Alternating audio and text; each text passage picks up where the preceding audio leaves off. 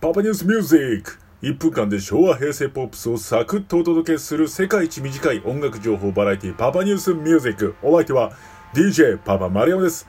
さあ今回お届けするのは店長が気持ちいいサウダージ。こちらをお届けしたいと思います。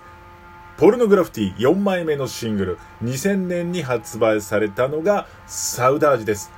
オリコンではですね、初登場2位だったんですが、その翌週には一気にズガーンと1位を獲得しまして、その後も7週連続トップ10となりました。